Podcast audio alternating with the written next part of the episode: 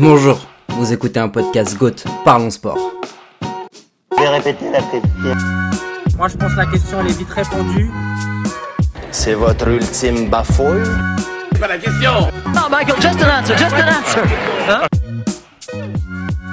Madame, monsieur, bonjour, mon nom est Mike et je serai votre maître du jeu aujourd'hui. Bienvenue dans le monde sportif de GOAT Parlons Sport, le seul site qui parle du sport sans vraiment y connaître grand chose. Pour ce nouvel épisode des quiz du GOAT, nous allons vous poser 5 questions autour d'un thème précis et nous développerons les réponses à ces questions. Aujourd'hui, nous allons explorer des événements souvent malheureux, parfois tragiques, mais certainement marquants pour ceux qui l'ont vécu de l'intérieur, mais aussi de l'extérieur. Nous allons vous raconter 5 événements non sportifs qui ont interrompu temporairement ou de manière définitive une épreuve sportive. Première détonation, il est 21h16. Le public ne comprend pas. 21h19. Deuxième détonation, le regard de Patrice Evra en dit un peu plus sur l'inquiétude qui grandit. François Hollande quitte le Stade de France de toute urgence. Le chef de l'État apprend que trois kamikazes se sont fait exploser aux abords immédiats du stade. Le son que vous venez d'entendre, il n'y a pas un seul Français qui ne l'a pas reconnu, et c'est pour ça que nous n'allons pas vous le raconter en détail, mais il s'agissait ici de définir une ambiance, certes désagréable, à ce conducteur beaucoup moins gai que nous vous proposons aujourd'hui par rapport à notre habitude. Les attentats du 13 novembre n'ont pas touché l'enceinte même du Stade de France, ni même interrompu le match, ne serait-ce que temporairement, mais auront marqué ce France-Allemagne à tout jamais. Nous allons donc évoquer, mais pas seulement, des faits non sportifs qui ont perturbé ou interrompu des épreuves sportives. Pour la question 1, nous allons rester dans un événement relié au football. Selon vous, qui remporte la Coupe des clubs champions en 1985 Réponse A, Liverpool. Réponse B, Juventus de Turin. Ou réponse C, Steaua Bucarest.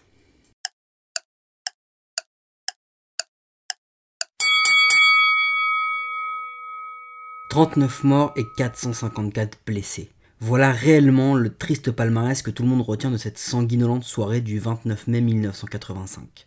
Le stade du Heysel à Bruxelles accueille ce jour-là la 30e finale de la Coupe des clubs champions, avec pour affiche un Liverpool-Juventus qui sur le papier annonce un match d'anthologie. Platini, Rossi, Boniek contre Groblar, Dalglish et Rush, entre autres. Mais de la Juventus, seule la célébration polémique de la victoire restera alors que pour Liverpool, Seule la couleur pourpre du maillot qui recouvrira les travées du bloc Z restera dans les mémoires. Le hooliganisme existe depuis la fin du 19e siècle et ne souffrait pas d'aussi mauvaise presse jusqu'au début des années 80. Mais c'est dans cette décennie que les partis d'extrême droite ont noyauté en masse ces groupes de supporters violents, entraînant des tragédies chaque semaine un peu plus marquantes.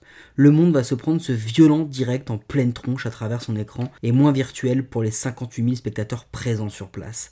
Mais l'Angleterre, elle, ne découvre rien. Elle est choquée, attristée, insultée par les actions de cette horde sauvage, mais elle ne découvre rien. Les groupes de hooligans, jamais seuls, ce qui montre certainement une grande preuve de courage, ont chacun ce que nous appellerons leur spécialité ou leur créneau, si on peut dire. Certains sont violents, Chelsea, Millwall, West Ham, mais les Liverpooliens sont plus considérés comme des puissants fonds de bière et des voleurs à la sauvette, vêtements et bijoux étant leur péché mignon. Des incidents éclatent dans toute l'Europe au début des 80s avec Tottenham aux Pays-Bas ou Leeds à Paris. Et ce n'est pas un épisode de oui-oui, des centaines de blessés sont recensés à chaque fois. L'une des pratiques bien courantes de ces groupes s'appelle la prise de tribune. Forcer le passage en somme pour aller charger les supporters du clan adverse, même clan ennemi à leurs yeux. Ce soir de 1985, aux alentours de 19h20, et alors qu'un match entre deux équipes de jeunes se déroule, une centaine d'Anglais forcent la tribune et chargent des supporters de la Juventus qui n'avaient encore jamais vu ou vécu une scène commune outre-Manche, mais encore marginale dans le reste de l'Europe. Acculés et pris d'effroi, des supporters sont piétinés et les autres se replient vers le fond de la tribune. Sous le poids de ces milliers de supporters, un muret s'effondre et entraîne la chute des supporters italiens plusieurs mètres plus bas. Tout cela est retransmis à la télévision, en direct, marquant le début de la fin de l'impunité du hooliganisme. Mais entre ce moment déclencheur et ses conséquences, le match va se jouer avec 45 minutes de retard sous couvert de permettre aux autorités de s'organiser et de contrôler l'exfiltration des 50 000 hooligans anglais, majoritairement sans billets. La Juventus va gagner sur une faute 1 mètre en dehors de la surface qui se transformera en penalty qui sera transformé par Michel Platini. Son cri vainqueur au moment du but sera le sujet de nombreux débats, quelques minutes seulement après le massacre de ses propres supporters. Un tour d'honneur sera effectué par les Juventinos sous prétexte, toujours, d'aider la police à s'organiser. Le match ne fut pas interrompu, mais le fallait-il vraiment? Nous ne prétendons pas le savoir. 39 morts et 454 blessés. Voilà le triste résumé de cette soirée. Mais les interruptions sont parfois la volonté de la nature. Donc selon vous, quel est le surnom du Game 3 des World Series MLB de 1989 Réponse A, The Earthquake Game. Réponse B, Tornado Game. Ou réponse Battle of the Bay. «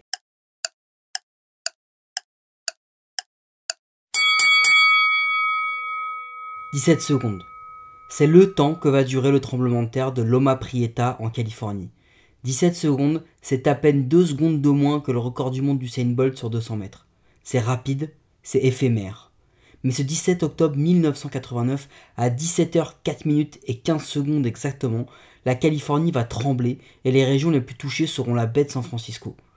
Auckland, Santa Cruz, Monterey ou encore l'Interstate 880 vont subir de lourds dégâts matériels et humains. 17 secondes, 63 morts, 3757 blessés, 12 000 personnes sans abri et des millions de dollars de dégâts matériels. Ce séisme de magnitude 6,9 sur l'échelle de Richter n'était pas le premier du pays et encore moins de la Californie ou de San Francisco. The Golden State City avait déjà survécu à un séisme de magnitude 7,9 en 1960, causant entre 700 et 3000 morts, les chiffres n'étant pas forcément partagés de tous à l'époque. Mais celui de 1989 est le premier disposant d'une telle exposition médiatique en mondovision. Comprenez, ces 17 secondes sont retransmises en direct sur ABC, en plein Game Tree des World Series. Une affiche spéciale puisqu'il s'agit de la rivalité entre les Oakland A's, Athletics, et les San Francisco Giants. 17h04, le 17 octobre 1989. Dans 21 minutes, le match 3 de cette série s'apprête à débuter. Certains joueurs se chauffent sur le terrain, d'autres sont encore dans les vestiaires et les supporters sont déjà bien en place pour assister à la Battle of the Bay au Candlestick Park de San Francisco. Au commentaire, Al Michaels, Jim Palmer et Tim McCarver ont pris l'antenne depuis 3 minutes, quand une vague souterraine semble soulever le stade tout entier. Al Michaels ne prend pas conscience de l'ampleur du drame qui se joue sous ses yeux et se permet quelques bonnes phrases dont un Je crois que c'est la meilleure intro dans l'histoire de la télévision. Parmi les citations les plus marquantes, on retiendra celle de Dennis Eckersley, futur Hall of Famer des Athletics, qui était en route pour une des plus belles saisons de l'histoire d'un lanceur finissant ou closer. J'étais devant mon miroir car je ne voulais pas porter de casquette pour la présentation d'avant-match. Je voulais être beau, être hot. Lorsque cela nous a frappé, c'était brouillant et j'ai tout de suite compris que c'était un tremblement de terre. Je suis d'abord sorti dans le parking, l'ambiance était sinistre et brumeuse. Puis j'ai emprunté cet interminable couloir sombre et non éclairé pour atteindre le terrain. J'étais dans le déni une fois sur le terrain. Ce n'est pas possible, c'est les World Series. La retransmission ABC est soudainement coupée. Celle d'ESPN fonctionne car elle est préenregistrée depuis New York. Seul le live d'ESPN continue d'émettre car leur camion en dehors du stade était le seul doté d'un générateur autonome. Et il n'y a pas que la retransmission qui va être interrompue car le commissionneur de l'époque, Vincent Fay, va tout simplement suspendre les World Series. Le plus long report de l'histoire de la MLB est aussi le seul n'étant pas pour cause d'intempéries que l'on qualifiera de classique. Après avoir envisagé de déplacer la série ailleurs dans le pays, les deux stades furent inspectés et le 27 octobre s'est tenu le Game 3, mais sans Stevie Wonder pour chanter l'hymne national. Les Giants vont perdre ce match surnommé The Earthquake Game, puis le suivant. Et comme ils avaient déjà perdu les deux premiers, c'est un sweep en règle. Même si réellement cette série aura défié toutes les règles du baseball, du sport et même naturel. 17 secondes pour que le monde bascule, 17 secondes pour que la vie bascule ou s'arrête. La Terre-Mère a voulu elle aussi participer à ce moment incroyable, mais le billet a coûté cher. En parlant de billets, nous allons évoquer quelqu'un qui n'aurait jamais dû en obtenir un. Dans quelle ville se déroulait le tournoi dans lequel Monica Seles s'est faite poignarder le 30 avril 1993 Réponse A, Hambourg. Réponse B, Munich. Ou réponse C, Berlin.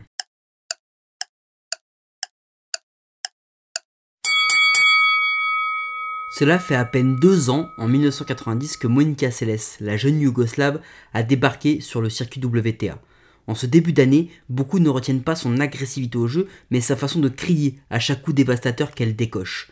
Certains sont critiques avec elle, mais en cette année 90, elle va se déclarer au monde du tennis, et plutôt sérieusement. Neuf tournois remportés, dont un Roland Garros face à Steffi Graf et une Finals face à Gabriela Sabatini. Puis vient 91 et ses 16 finales. 10 victoires, dont l'Open d'Australie, Roland Garros, l'US Open et à nouveau les Finals. Ah oui, elle devient aussi numéro 1 mondial. 92, bis repetita.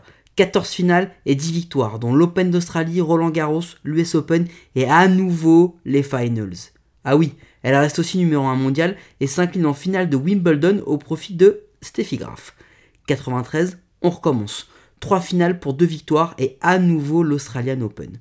Monica Seles se présente à Hambourg en avril 93 en tant que numéro 1 mondial, triple tenante du titre à l'Open d'Australie et aux Finals et double tenante du titre à Roland Garros et l'US Open.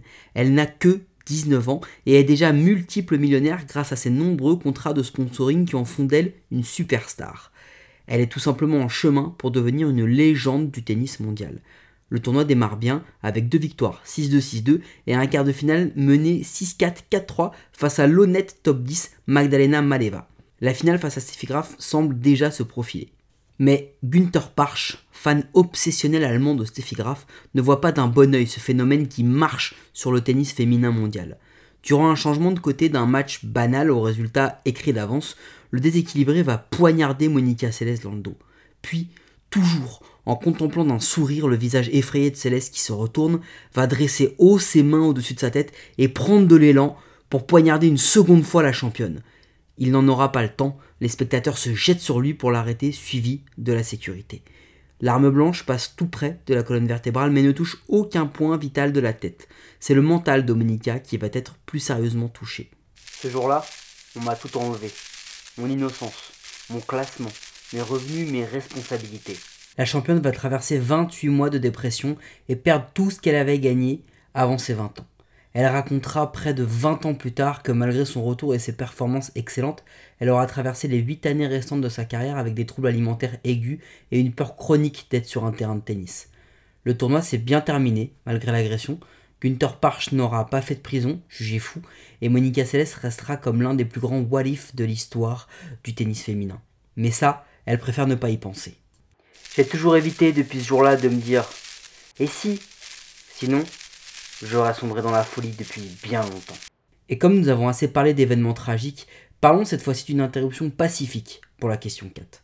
Contre quoi protestaient les élèves qui ont envahi le terrain lors du match de football opposant Yale à Harvard le 24 novembre 2019 Réponse A l'utilisation de produits fabriqués par des enfants par les deux universités.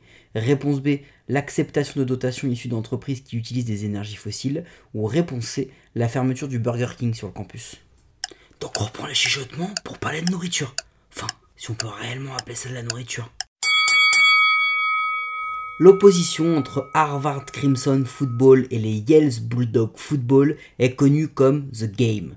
C'est l'opposition entre deux des plus vieux programmes de football universitaire du monde à 3 ou 4 ans près.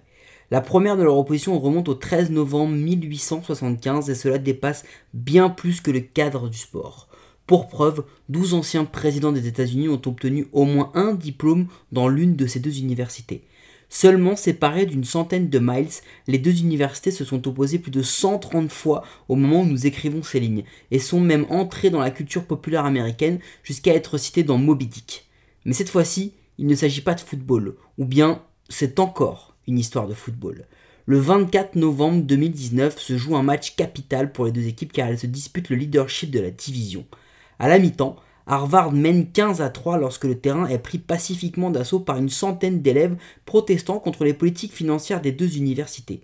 Les manifestants font suite à l'article du Washington Post qui dénonce le réinvestissement de dotations faites aux universités dans l'énergie fossile et le producteur de gaz naturel Antero Ressources, dont 78 millions de dollars pour Yale. La scène est surréaliste lorsque, au milieu de l'échauffement des remplaçants et des punters de chaque équipe, 150 élèves courent pour se positionner assis au centre du terrain. La banderole dit mot pour mot Nobody wins. Harvard et Yale sont complices des changements climatiques. Cette démonstration d'implication politique et environnementale va durer une trentaine de minutes et retarder le début de la seconde mi-temps. Une cinquantaine d'élèves va être reconduit par la police et le match va reprendre, voyant Yale s'imposer au terme d'une confrontation intense mais le message est passé et fera la une des journaux jusqu'à même être publiquement soutenu par le capitaine d'Harvard Crimson et des célébrités comme Alissa Milano ou Daryl Anna. Personne ne dit si les engagements des universités ont changé depuis, leur seule réaction ayant été de condamner le fait de mettre en péril un match capital pour la carrière des joueurs sur le terrain. Pour la dernière question, on ne parlera pas de drame ou de carrière en péril, mais on terminera sur une note un petit peu plus joyeuse. Comment Nelson Montfort s'est-il fait remarquer lors de l'édition 2020 de Roland Garros? Réponse A, en entrant sur le terrain pour interviewer le gagnant avant même la fin du match. Réponse B, en se cognant à un poteau lors d'une interview en mouvement. Ou réponse C, en parlant trop fort lors d'une prise d'antenne interrompant un match. Eh, Nelson Montfort, c'est pas le cas du générique qui pose une question de langue à Michael Johnson tellement longue que le gars finit par se barrer. Nelson Montfort nous gratifie de ses accents de polyglotte depuis 1986 maintenant. À son actif, du golf, du patinage artistique, de l'athlétisme, mais aussi du tennis. À son actif aussi, les moments de télé légendaires comme ses commentaires gênés par Candeloro lors des concours de patinage artistique ou une caricature dans les guignols de l'info. Eh bien Nelson Montfort va nous gratifier d'un moment montfortesque. En pleine rencontre entre Benchetrit et Isner, et alors que les gradins sont complètement vides par un Roland Garros à huis clos suite à la pandémie mondiale, une voix vient perturber le calme de la porte d'Auteuil. Pourtant, personne ne s'exprime dans le peu de public discipliné présent ce jour-là. Cette voix forte et assurée vient d'un rooftop situé à quelques mètres au-dessus du cours. C'est tout simplement l'ami Nelson qui a oublié la notion de huis clos et qui est en train de tourner un sujet imperturbable, le journaliste va aller au bout de son sujet et s'en aller après 1 minute 15 d'interruption. Et cela malgré une scène totalement ubuesque où, à tour de rôle, les supporters, l'arbitre et même les joueurs vont l'interpeller à coups de Nelson, Nelson ou bien de Monsieur le journaliste. On voit même Isner frapper d'un coup droit la balle qui devait lui permettre de servir en direction du commentateur. Rien n'y fait. Mais tout se termine bien dans cette interruption humoristique puisque Nelson finit son sujet et s'en va à toute vitesse. Sacré Nelson. Pour ce qui est du résultat, Isner l'a remporté plutôt tranquillement. Alors voilà, l'annulation géopolitique des Jeux de Tokyo, l'interruption lumineuse d'OM Milan de 91 ou encore la parenthèse érotique du traditionnel striker auraient pu figurer dans cet épisode. Oui, mais bon, on se donne l'occasion de se refaire un podcast une prochaine fois et puis soyez curieux, vous verrez, c'est sympa.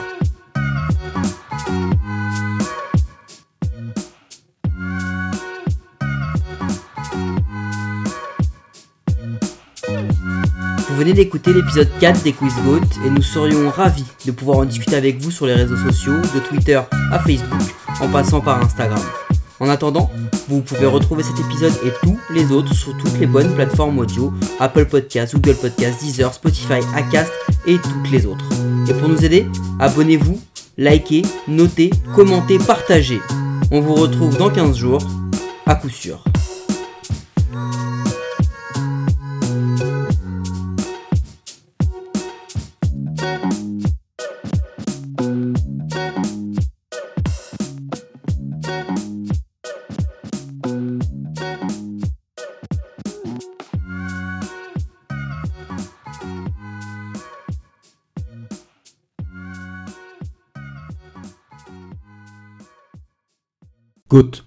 Parlons sport.